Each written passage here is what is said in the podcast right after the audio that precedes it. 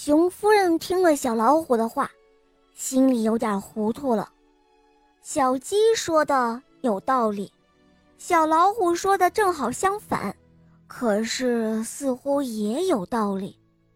他怕小老虎当场就做出没有规矩的事儿来，破坏了幼稚园的和平，就用不太严重的口气禁止他说：“呃，小老虎啊。”我还没有叫你说话，你等会儿再说啊！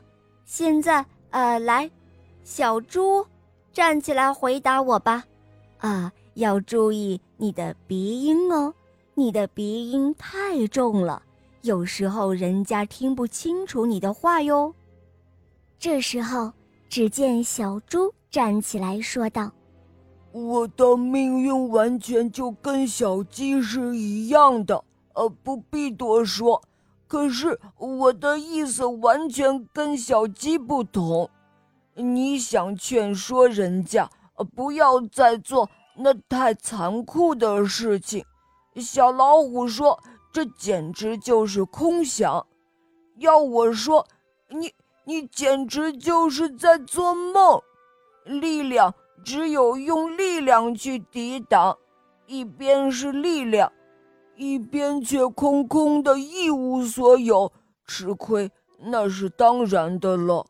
我想，我们种族从前也有过光辉的时代，生活在山林之中，长着锋利的牙齿，呃，奔驰来去的，谁也不敢欺辱我们。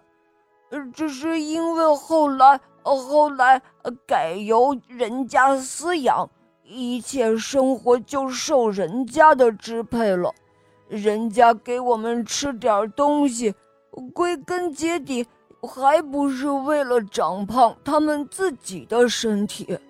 我们的同伴又彼此分散，有的在这一家，有的又在那一家，不能够互相联络。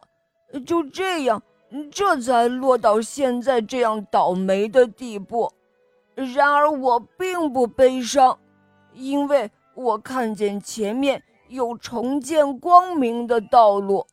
如果我们全体都能够联络在一起，就是非常伟大的力量。哪怕是小老虎他们那个种族，我们也不怕，呃尽可以同他们对垒一下。小猪说到这儿，一双小眼睛睁得大大的，同时还用余光偷偷的去看了小老虎一眼。好了，小伙伴们，今天的故事就讲到这儿了。我是你们的好朋友狮王雷霆，喜欢我的小伙伴不要忘记来恶魔岛狮王复仇记找我哟。